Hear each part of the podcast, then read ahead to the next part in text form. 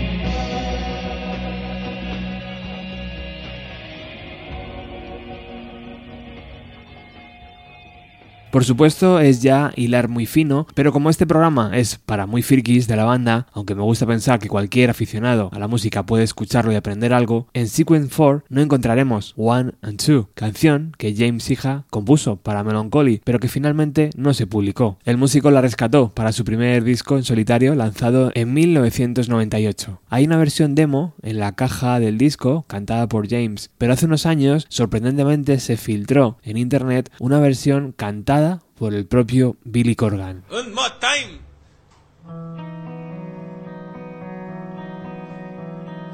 You and I are one and two. If you looked at a one this undo. You and I are one and two. If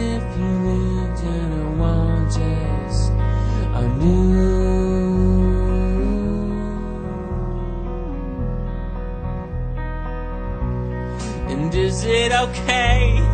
Is it okay now? Our love has changed. Is it okay? Is it okay if I love myself? You and I are one and two. If you look just until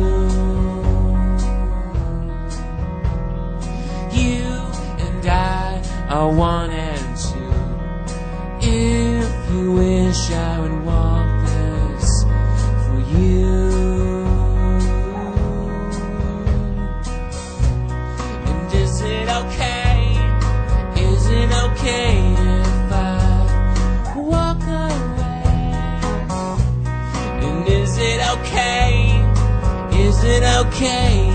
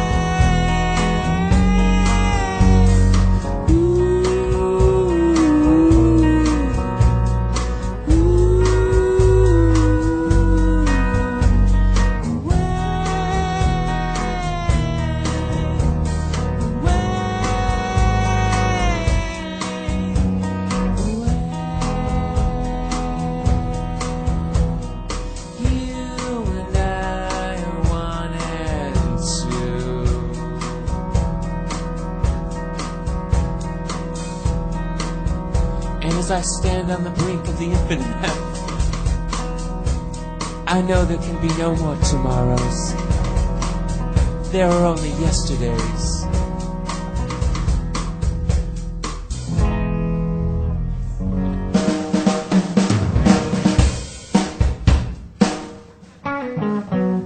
I'm very sorry to everyone. One and Two, cantada por Billy y con James diciendo que lo sentía mucho al final. Pruebas que se realizan en el estudio para ir dando forma al disco. Continuamos escuchando algunos descartes del amplio universo del tercer LP en la carrera de Smashing Pumpkins. Otro temazo que el cantante descartó, Envelope Woman. Poca, muy poca información hay sobre este descarte. La banda decidió darle forma en el local de ensayo, pero ni siquiera la grabaron en el estudio.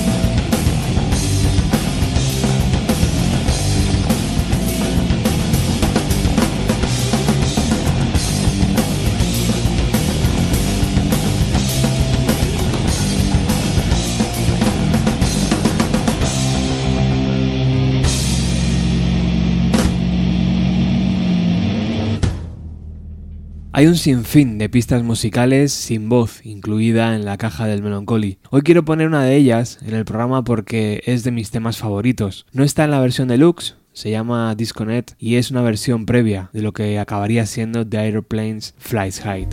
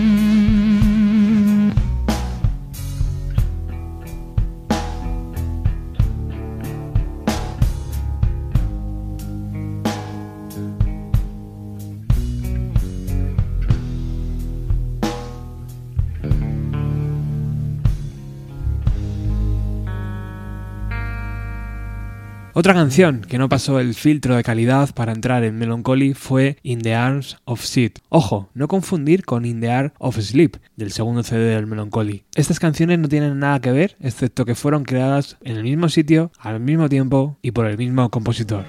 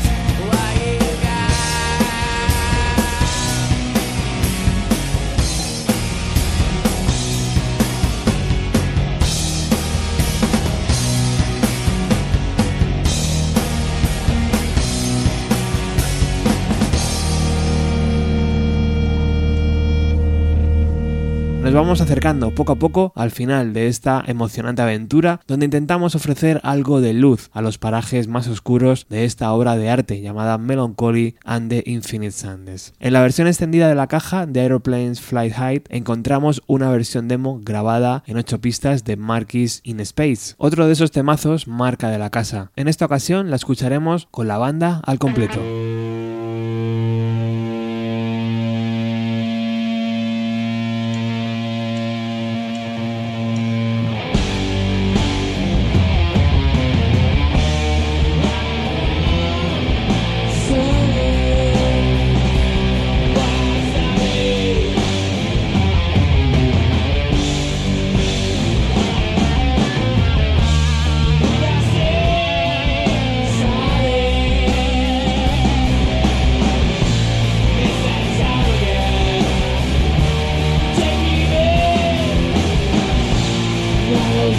Yeah.